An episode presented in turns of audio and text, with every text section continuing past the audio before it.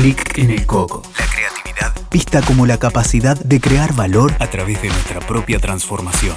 Clic en el coco con Martín Daulerio.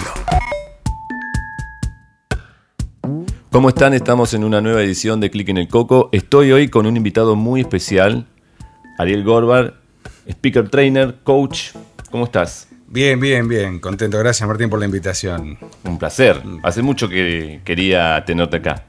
Hacía tiempo que veníamos cruzándonos, viéndonos por lugares paralelos, conectados, o sea que tenía que ocurrir en algún momento. En algún ¿eh? Está Y es- ocurriendo ahora. Es ahora, es este momento, es acá, sí. Bueno, la pregunta era, ¿de qué vamos a hablar? Y tu respuesta fue, bueno, como los dos trabajamos con la creatividad, vamos a ver qué aparece. Totalmente. Creo yo que, mira, cuando yo no sabía que vos estabas orientado hacia el proceso creativo y para mí es muy transversal. Hace muchos años yo estudié dirección de arte, cuando que estaba buscando un poco mi rumbo, hace muchos años. Y pasé un par de años de estudio sobre todo el tema de la creatividad y, y me quedó impregnado de aquel entonces muchas cosas que aplico todavía al día de hoy, ¿no? Em, en mi caso, particularmente, yo me orienté más a lo que, a lo que es la comunicación, la comunicación oral y, y la oratoria más específicamente. Eh, pero para mí, en todos los seminarios, cursos, entrenamientos, una de las competencias clave, inclusive cuando hablan acerca de la oratoria y la expresión oral y el pánico escénico y todo eso, digo, es muy lindo lo de la presencia, es muy, lindo la- muy bueno la imagen, muy bueno la, la- la empatía, pero antes de todo eso es la creatividad. Porque de qué sirve saber qué hacer con las palabras, organizar las ideas o mover las manos, contacto visual y todas esas cuestiones tan antiguas, tan clásicas, tan tradicionales. Pero ¿qué, ¿de qué sirve todo eso? Si no hay una creatividad de fondo que movilice más allá de la forma o del contenido, eh, eso que la creatividad trae, ¿no? De, la, Claro. de la sorpresa, del asombro, de lo inesperado. Bueno, en el mundo del coaching y más allá de, de él, eh, se te conoce por oratoria consciente. Eh, ¿Cómo está incluida la creatividad? ¿Cómo motoriza esto que decías de la creatividad en la oratoria? Bueno, eh, básicamente uno, eh, para mí es como si fuera como una madeja de hilos en donde puedes entrar por un montón de lados. Es, es como un nudo de hilos. Sobre todo el- la complejidad que tiene la expresión oral, ¿no? la autoexpresión y un montón de aristas. La creatividad es como el WD-40, ¿viste? Que afloja los metales. Entonces, Claro, sí, bueno, buscale, no trates de pensar ideas nuevas, sino formas nuevas para comunicar las ideas de lo que seguramente del otro lado ya saben. ¿no? Entonces ese primer dispositivo, y creo yo que hay una forma de motorización, a donde yo le pongo mucho el acento, que es lo que he encontrado o me ha servido hasta el día de hoy como el recurso más práctico, eh, más potente y más simple a la vez para poder conectar desde la comunicación algo que ayude a que del otro lado se entienda lo que estamos diciendo y que por supuesto este, también se recuerde, que es el uso de la metáfora. Mm, El gran dispositivo de la creatividad para mí y encuentro en la metáfora, la metáfora cotidiana, ¿no? No la metáfora tal vez poética y romántica que es maravillosa y que sin duda este, dispara la imaginación. Yo pienso en la metáfora cotidiana, cuando decimos estamos remando en dulce de leche. ¿Qué metáfora esa? No hace falta Claro. mucha poesía, pero sí es una referencia que automáticamente activa un pensamiento. Una metáfora no solamente facilita la comprensión, como cuando yo te digo esta persona es más pesada que un collar de melones.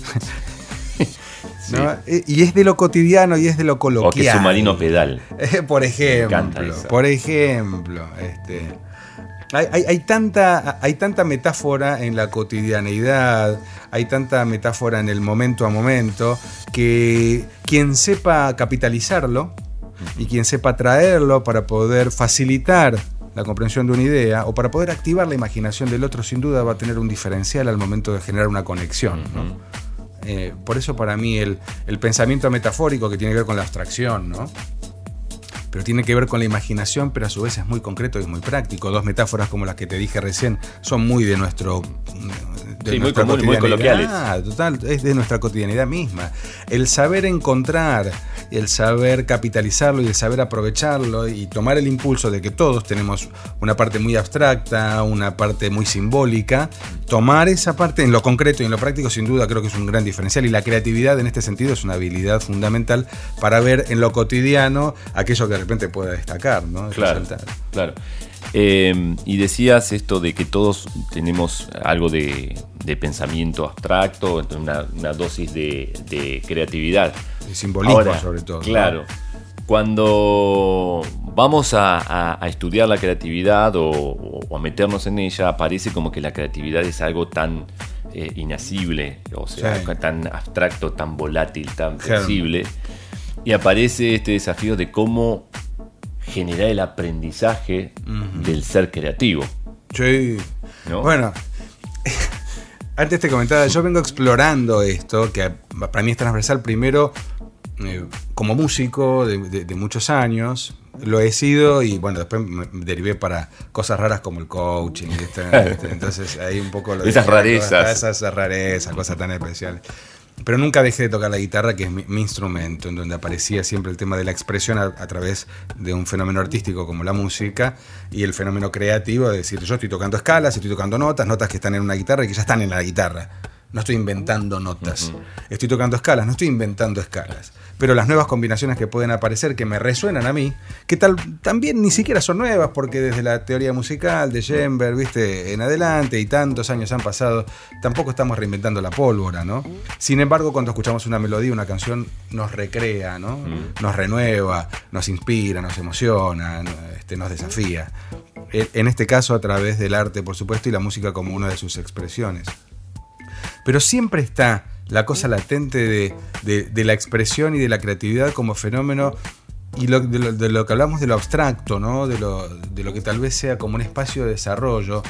Yo encontré, a mí me resultó práctica una redefinición o reformular tal vez el principio de la creatividad como algo que se aprende, como algo que se adquiere como resultado de una práctica. Y encontré que la, la, creatividad es un fenómeno espontáneo que todos tenemos. ¿no? Yo cuando estoy debajo de una palmera con una cervecita, sabes las ideas que te traigo, ¿no? Sí. Cuando estoy en, la cima de una montaña haciendo un poquito de aventura, sabes la creatividad que te traigo. Cuando, cuando abrazo a mi mujer y la siento con el alma y le digo que la amo, mm. sabes las ideas que vienen a mi mente. Y cuando me estoy bañando también.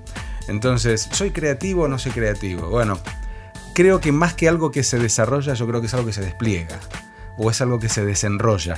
Ajá, ¿cómo sería la diferencia entre se desarrolla y se despliega? cuando hablamos de desarrollar, sería como algo que se aprende y que se adquiere. Cuando yo hablo de desplegar es algo que se desenrolla, es algo que ya está tapado, es una sardina que está en la lata, ¿no? Claro. Es sacarle la tapa para que la cosa aparezca. Entonces tal vez lo que llamamos dispositivos de aprendizaje de la creatividad, creo yo en realidad es taladro para sacar el asfalto que la tapa. Se me ocurre esta imagen. De hecho, estoy hablando de una manera metafórica. Sí, sí, sí. Eh, Tiraste la de las sardinas y el, asfalto. y, el y el taladro que saca el asfalto, que recubre la creatividad como fenómeno espontáneo que todos tenemos en el kit.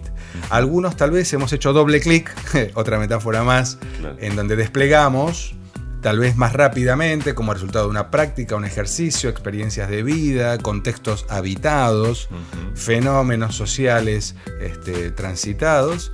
Em, pero no es algo que creo yo está ahí guardado solo para unos pocos que han sido tocados con la varita de la creatividad. Claro. Es cierto que podemos encontrar grandes maestros que nos pueden haber eh, orientado en ese sentido y que han tenido tal vez en su ADN ese doble clic antes de nacer, qué sé yo, podemos entrar ya en el planteo del ámbito de lo genético que nos lleva en otro, en otro terreno.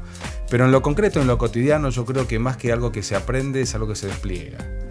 ¿Y cómo se despliega? Y los procesos que nos ayudan a estimular nuestra imaginación, las formas en las cuales nosotros vivimos la cotidianeidad, son dispositivos presentes, muy tangibles, muy concretos, para sacar nuestro yo creativo, ¿no? Claro. Dejarlo que aflore. La autoexpresión creo que es un camino ciertamente complejo y difícil, pero muy poderoso para poder estimular la creatividad. ¿Y qué comprende el, fenómeno de la autoexpresión? El permiso. el permiso, porque muchas veces el, entiendo que muchos de los problemas que tenemos para auto, para expresarnos, ¿no? Decir lo que sentimos, decir lo que pensamos, muchas veces está sesgado o está bloqueado por esta necesidad de decir lo correcto, decir lo adecuado, quedar bien, vernos bien, ¿no? Nuestra imagen. Entonces, eh, de alguna manera erosionamos esta parte que nos late, que nos vibre en, lo cotidiano y perdemos contacto con la cotidianeidad y nos automatizamos, ¿no? Este, por eso inclusive le agregaría un componente al despliegue que es el del recuerdo, reactivar la memoria.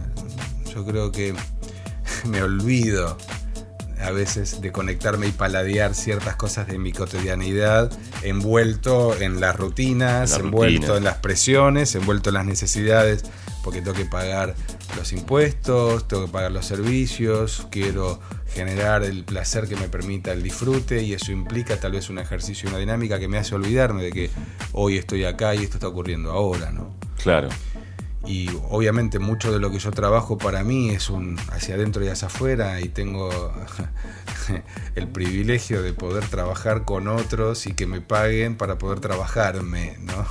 Eh, ahí encontré tal vez en, mi primera impronta como coach y ahora como speaker trainer el ejercicio de la autoexpresión como mecanismo de la transformación personal, ¿no? encontrar en las palabras y en el sentir y el conectarme con ese sentir. Y no que por sentir sea algo sensiblero en donde empiece a hablar de pajaritos y bichitos mm. cuando yo siento que tengo la presión de la cuenta bancaria, sino poder conectarme con el de... Y bueno, es lo que hay, pero no desde la resignación, sino eh, buscar, recordar la aceptación y desplegar la creatividad para decir, mientras tanto, ¿qué tengo? Claro, con esto que hago. ¿Y qué tengo para celebrar mientras tanto? Porque si me quedo y con, con esto que hago, entro en la rueda del hámster de nuevo y me pierdo en la búsqueda de estrategias, respuestas y soluciones para cosas que tal vez ni siquiera dependan de mí, ¿no? Hay cosas que sí, cosas que no, pero nos llevaría también en, otros terrenos. Ya es otro tema. Eh, en, otro terreno. Pero este cambio también de switch y entendiendo que desde esta perspectiva la creatividad se puede desplegar y la creatividad también es un proceso de recuerdo, recordar, recordarme, recordándote y en aquello en donde yo estoy buscando soluciones, respuestas, opciones o alternativas, utilizando la creatividad como recurso y la metáfora como dispositivo, sin duda abre un camino interesante para poder ver cómo yo bailo en el equilibrio entre hacer que las cosas pasen en la cotidianidad y al mismo tiempo recordarme de que mientras tanto estoy viviendo mi vida, ¿no? Em, cuando hablamos de, la creatividad siempre aparece como este, posibilidad quizás opuesta, entre comillas, eh, lo automático. Y en lo automático está muchas veces el estrés, ¿no? esto de estar en la preocupación o estar eh, alerta de forma permanente. Y a mí me gusta pensar en un concepto que es el estrés creativo.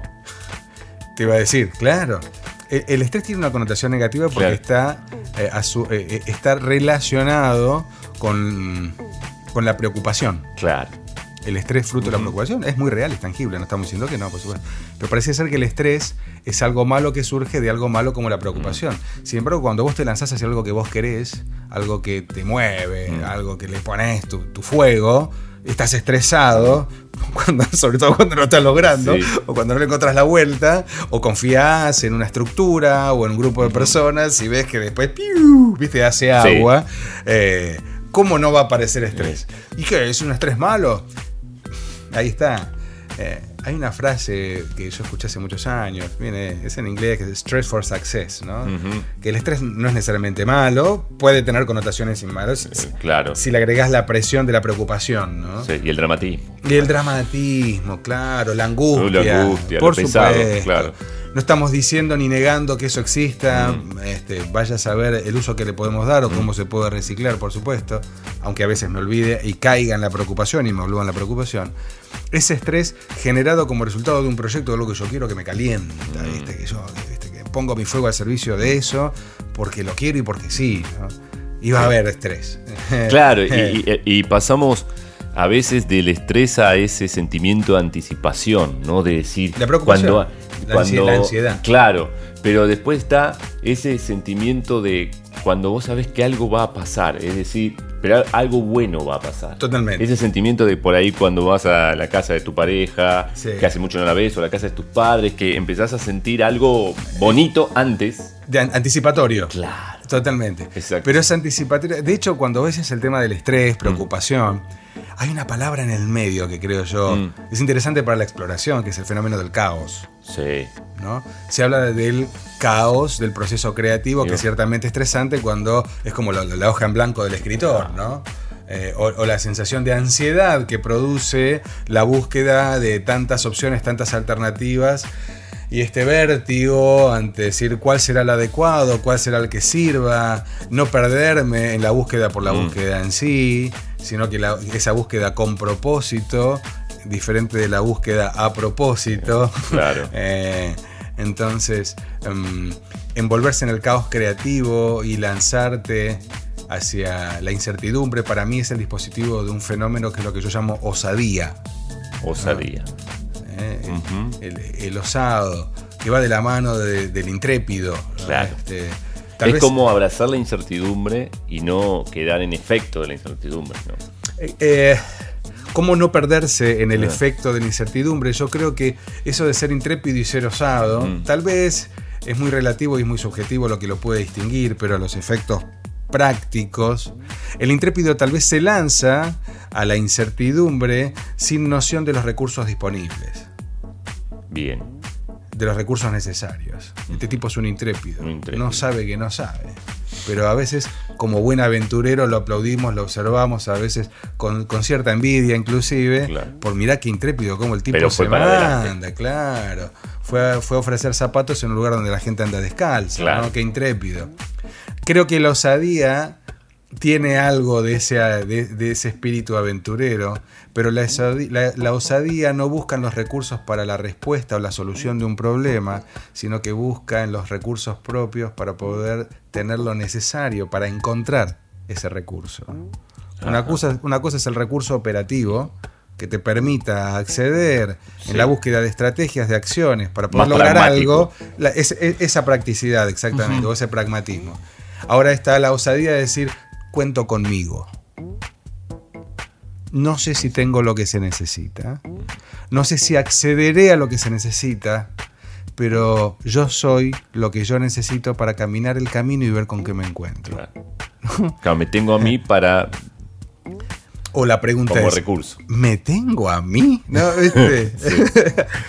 ¿Estaré a la altura de, las circunstancias? Ahí es donde aparece ese, ese estrés anticipatorio, ¿no? En donde la incertidumbre, lejos de ser un espacio de osadía, termina siendo la preocupación de ese estrés negativo, que es decir, ¿y qué pasa si me lastimo? ¿Qué pasa si lastimo a alguien? ¿Qué pasa si no si me me sale? equivoco? ¿Qué pasa si no me sale? ¿Qué pasa si me fallan? ¿Qué pasa si me engañan? ¿Qué, qué, qué tal si en realidad me estoy autoengañando y estoy corriendo detrás de una zanahoria a la cual nunca voy a acceder y me encuentro siempre en movimiento? Como esas personas que hacen tantas dietas para nunca bajar de peso. ¿no? Claro. Este, mm, como otra metáfora de Sí, sí, referencia. sí. eh, esa imagen de estar viviendo a dieta para nunca bajar, Bajar de de peso. Es, una referencia metafórica, simbólica, Simbólica, claro. eh, que nos permite entender de, de qué manera a veces nos buscamos ruedas más grandes para seguir corriendo como un hámster, ¿no? Sí, claro. Es una rueda más ahí, grande. aparece ese, ahí aparece ese vértigo. Sí. Por eso creo yo que esta cosa de, encontrarme eh, en lo incierto del minuto a minuto no deja de ser ese espacio de lo que los filósofos hablan, de la búsqueda del asombro, ¿no? Y, y de la candidez como una forma de camino. Caminar en la candidez desde el asombro hacia la incertidumbre de lo que pueda pasar en los próximos cinco minutos. Aunque ya tenga alguna noción de lo que pueda llegar a pasar, yo organicé mi agenda para poder llegar Claro. a un horario, venir de una determinada manera, asumiendo de que iba a llegar sano y salvo, ¿no? Em, no obstante eso, estaba ese espacio de incertidumbre de qué iba a pasar en el momento que nos volviéramos a encontrar, viendo de Claro. que nos vimos nosotros Sí, sí, hace 10 años. 10 años Sí. físicamente, pero de alguna manera nos fuimos cruzando, ¿no? Tu nombre me ha aparecido en muchos eventos, bueno, compartiendo muchos foros comunes, pero era esta incertidumbre de ¿y qué iba a pasar? ¿Y cómo Claro. iba a pasar? ¿no? ¿Y qué, y cómo juega este, este juicio o esta, esta palabra, esto que buscamos como estar a salvo. ¿Cuánto nos aleja del, del poder aventurarnos en un camino creativo, no? Qué, qué lindo. La pregunta sería, ¿estar a salvo de qué? ¿De qué? Claro. No, de que me pase algo, viste que Sí, la mente sí, práctica, sale Sí. la respuesta inmediata. eh, dice, no, que me pase algo, que, que, no sé, alguna dolencia, o, o que me asalten, o que me lastime, o que me caiga con la moto, Claro. no sé, o que me choquen con el auto. este. Sí, ¿a salvo de qué? ¿A salvo de qué? ¿Durante cuánto tiempo? O incluso, ¿a salvo para qué? ¿Para qué? Yo creo que con estas últimas preguntas que trajo Ariel ya podemos cerrar el podcast de hoy. Sí, porque si no vamos a seguir. Porque si no vamos a seguir Sí. este, queriendo encontrar este, la respuesta perfecta. y vamos a quedarnos ahí. Hurgando nuevas Sí, preguntas. vamos a hurgar en nuevas preguntas mejor. Bueno, Ariel, un gusto haberte tenido en este espacio. Muchísimas gracias. Muy lindo compartirlo. ¿Dónde te pueden encontrar? Bueno, Ariel Goldbar, arroba Ariel Goldbar, eh, o en Instagram, o en, todas las redes. En todas las redes. Oratoria consciente es la forma más rápida y práctica. O mm, como Ariel Goldbar, ya sea en cualquiera de las redes, estoy eh, en ambas formas. O en YouTube mismo también, este, en los mismos canales. Ok, gracias Ariel, gracias a ustedes. Nos encontramos en el próximo Clic en el Coco. Escuchaste Clic en el Coco con Martín Daulerio. WeToker. Sumamos las partes.